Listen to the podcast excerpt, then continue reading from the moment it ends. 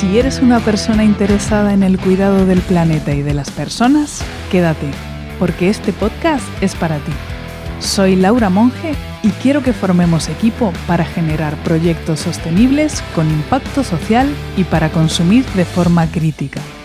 Ya empieza Germina, marcas que sostienen la vida.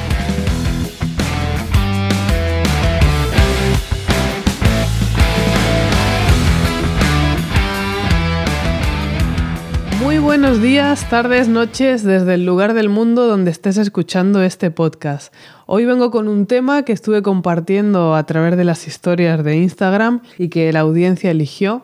Y fue curioso porque propuse cuatro temas, uno sobre Germina, otro sobre mis aprendizajes, otro sobre consejos financieros y otro sobre consejos para emprender y hubo empate en todos los temas. No se consiguió desempatar, así que lo que voy a hacer es tratar de unificar todos esos conceptos para hacer el episodio de hoy. ¿Cómo empezaste a emprender? ¿Te acuerdas de ese momento? Ese momento cuando pensaste en tu idea de negocio, definiste cómo ibas a hacer las cosas, pensaste en una estrategia, en unos pasos a seguir para poder empezar a rodar con tu emprendimiento. Bueno, vamos a hablar de eso hoy. Cuando una persona empieza un negocio, tiene que tener en cuenta algunas consideraciones básicas para poder desarrollarlo de forma efectiva y poder vivir de ello en el menor tiempo posible. Los motivos para emprender y el punto de partida varían de unas personas a otras, pero el objetivo principal siempre es el mismo, es ganar dinero, es poder vivir de ese emprendimiento. A veces se transforma en la fuente principal de ingresos y a veces en la secundaria, depende de cada persona y su realidad. Bueno, vamos con lo importante. Partimos de una situación donde la idea de negocio ya está validada, es decir, una idea que resuelva un problema social y que sea un producto o servicio de calidad. No vamos a entrar ahora en cómo generar una idea de negocio y cómo hacer que sea algo bueno. Eso ya lo damos por hecho, ya estamos ahí en ese punto. Y también vamos a partir de que tenga un mercado, es decir, de que haya personas dispuestas a pagar por ese producto o por ese servicio. Una vez que tenemos la idea desarrollada, ¿cómo empezamos a venderla? Porque esta es una de las primeras situaciones con las que nos encontramos las emprendedoras, que los clientes no vienen solos.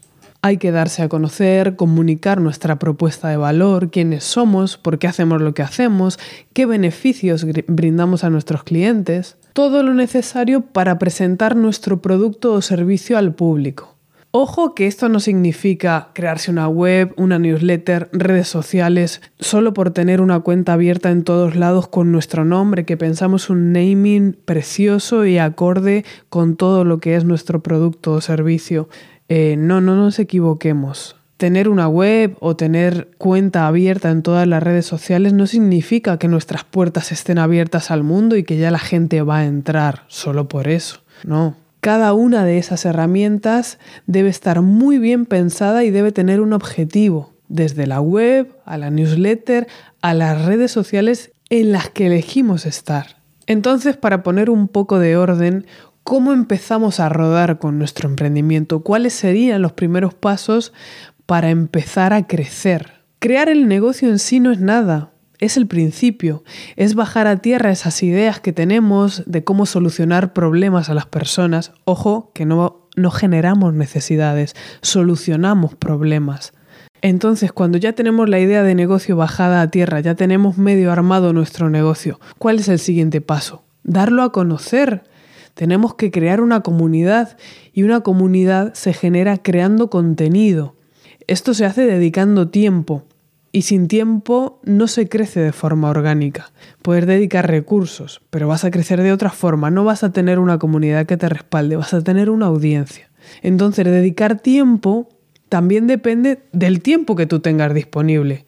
Si trabajas por cuenta ajena, antes de empezar a, a lanzarte solo a tu negocio, tienes que tener un respaldo económico. No puedes dejar tu trabajo y lanzarte a emprender si no tienes un respaldo económico detrás, no sé, si no tienes otras fuentes de ingresos, si no tienes, no sé, el paro que a lo mejor lo hayas juntado para poder dedicarlo al emprendimiento, si no tienes calculado cuánto necesitas para vivir durante los meses que estimas que tu negocio empiece a dar rendimiento.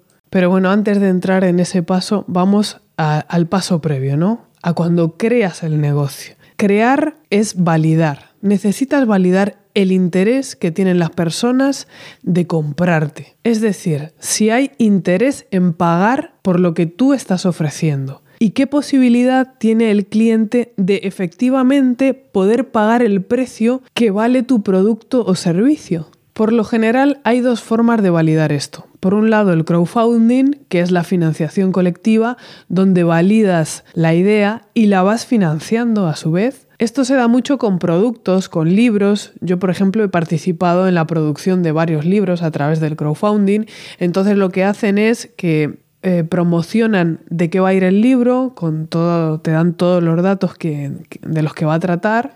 Me acuerdo, por ejemplo, que participé de unos cuentos indígenas que se escribieron en Ecuador, de un manual de ginecología natural. Entonces, bueno, más o menos tienes la presentación de quién es la autora, si tiene otras cosas hechas, puedes ver, ¿no? Información de la persona, otros productos que tenga.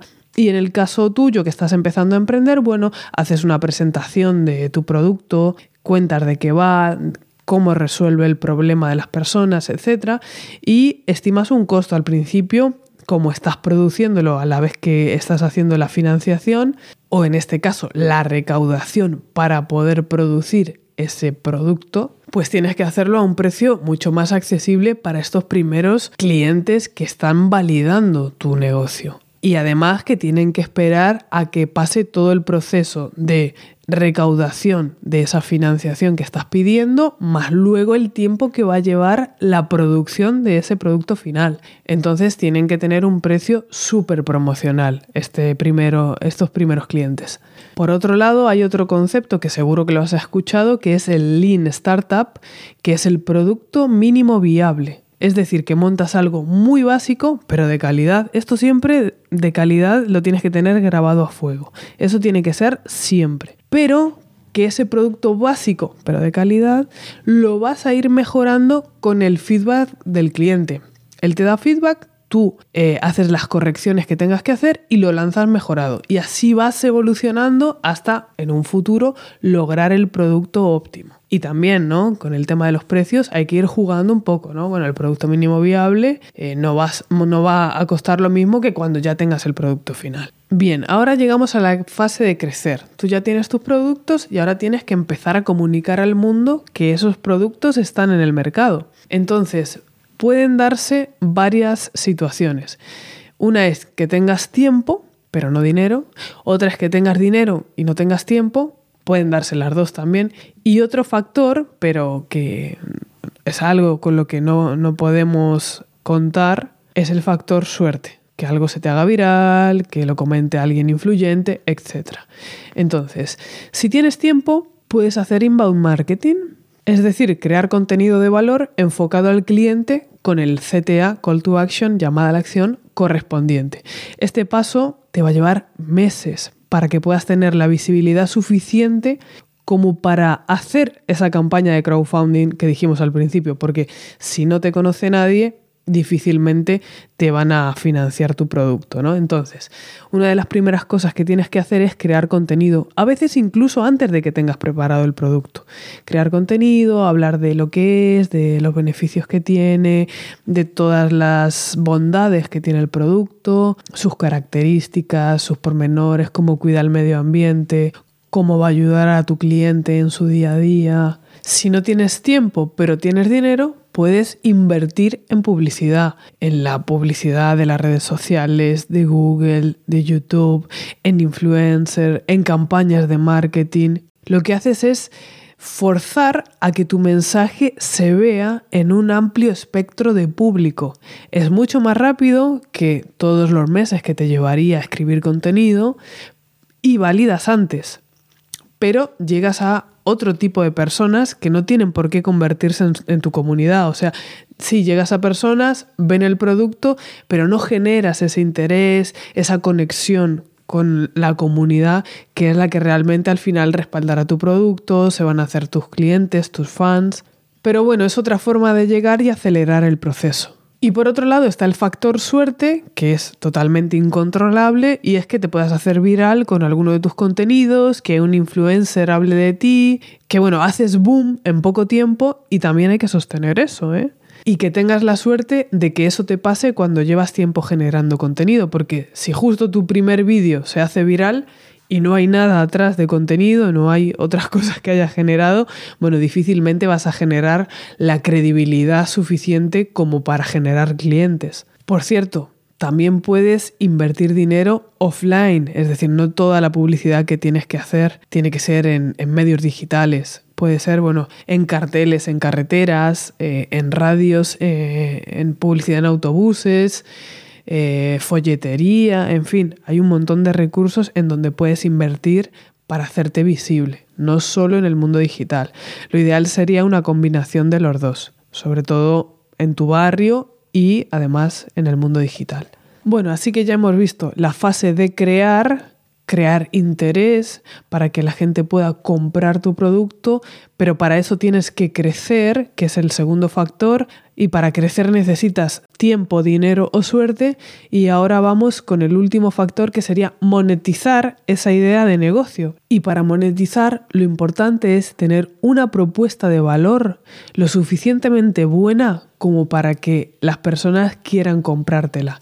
Y esta propuesta de valor, que es el corazón de tu negocio, se puede distribuir en lo que se conoce como cartera de cliductos. Yo con mis clientas lo que hablo es de canasta de servicios, porque bueno, lo llevo un poco a mi área huertera, ¿no? Entonces lo que hay que tener es un producto que tenga bastante rotación o un servicio que tenga bastante rotación, que suelen tener menos margen, es decir, precios más bajos. Después algún producto o servicio que tenga un precio más alto, es decir, con, que te deje más margen, no son tan escalables.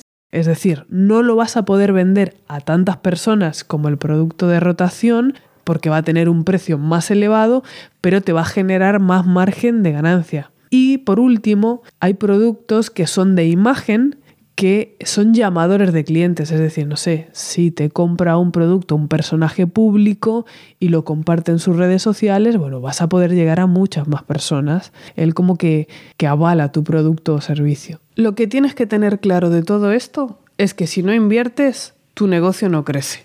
Puedes invertir solo tu tiempo con lo cual la velocidad a la que conseguirás vender y crecer será proporcional al tiempo que inviertas, o puedes invertir dinero y acelerar ese proceso. Pero invertir tiene que hacerse con estrategia y con inteligencia, sin dejarse llevar por la prisa y las ofertas de último minuto, y analizando bien cada uno de esos gastos sobre el beneficio que reporta tu negocio. Invertir en formación específica puede ser muy útil. Delegar tareas que no son el corazón de tu negocio también. Mejorar los procesos también. Invertir en profesionales que te acompañen a desarrollar tu negocio es una gran inversión también. A veces lo vemos como que nosotras podemos con todo. Hay un dicho que es, eh, yo soy como Juan Palomo, yo me lo guiso, yo me lo como. Y ojo que así hemos empezado muchas personas haciendo todo, pero llega un momento en que ves que estás creciendo y necesitas delegar y necesitas que te orienten, necesitas contactar otros profesionales que ya hayan pasado por lo que tú estás pasando ahora, eh, necesitas conocer herramientas, cuál es la mejor y no te vas a poner a analizar todas las que hay en el mercado, sino que alguien que conoce de herramientas y que te puede dar una ayuda de lo que tu negocio necesita, te va a ahorrar muchísimo tiempo. Así como te digo herramientas, te digo procesos, te digo eh, anuncios, te digo manejo de redes sociales, te digo autoconocimiento, mentalidad, que son cosas que a lo mejor no son estrictamente visibles en tu negocio, pero que sin duda te van a hacer crecer como persona y como dueña de tu negocio. Te van a dar herramientas para que puedas gestionar cada vez mejor, que puedas tomar mejores decisiones que puedas generar vínculos tanto con tus clientes como con otros colegas.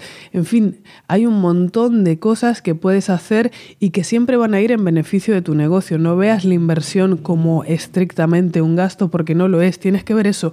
Cuando inviertes en algo, ¿qué beneficio te va a reportar? Así que si estás recién empezando con tu negocio, olvídate de pagarte una página web, o de invertir en herramientas para automatizaciones, para todo ese tipo de cosas. No, céntrate en desarrollar una excelente propuesta de valor y que eso empiece a rodar. Genera contenido, al principio todo va a ser muy lean, muy básico y a medida que empieces a generar clientes, ese dinero trata de reinvertirlo para empezar a mejorar tus propios procesos. Y a medida que empieces a crecer, asesórate bien cuáles serían los siguientes pasos para invertir en mejorar siempre tu negocio. ¿Qué puedo hacer ahora? Bueno, esto. ¿Qué puedo hacer ahora? Esto. Así vas a poder optimizar tu tiempo y tu dinero y tu negocio va a ir creciendo en proporción a los recursos que tú reinviertas en él, sea tiempo o sea dinero.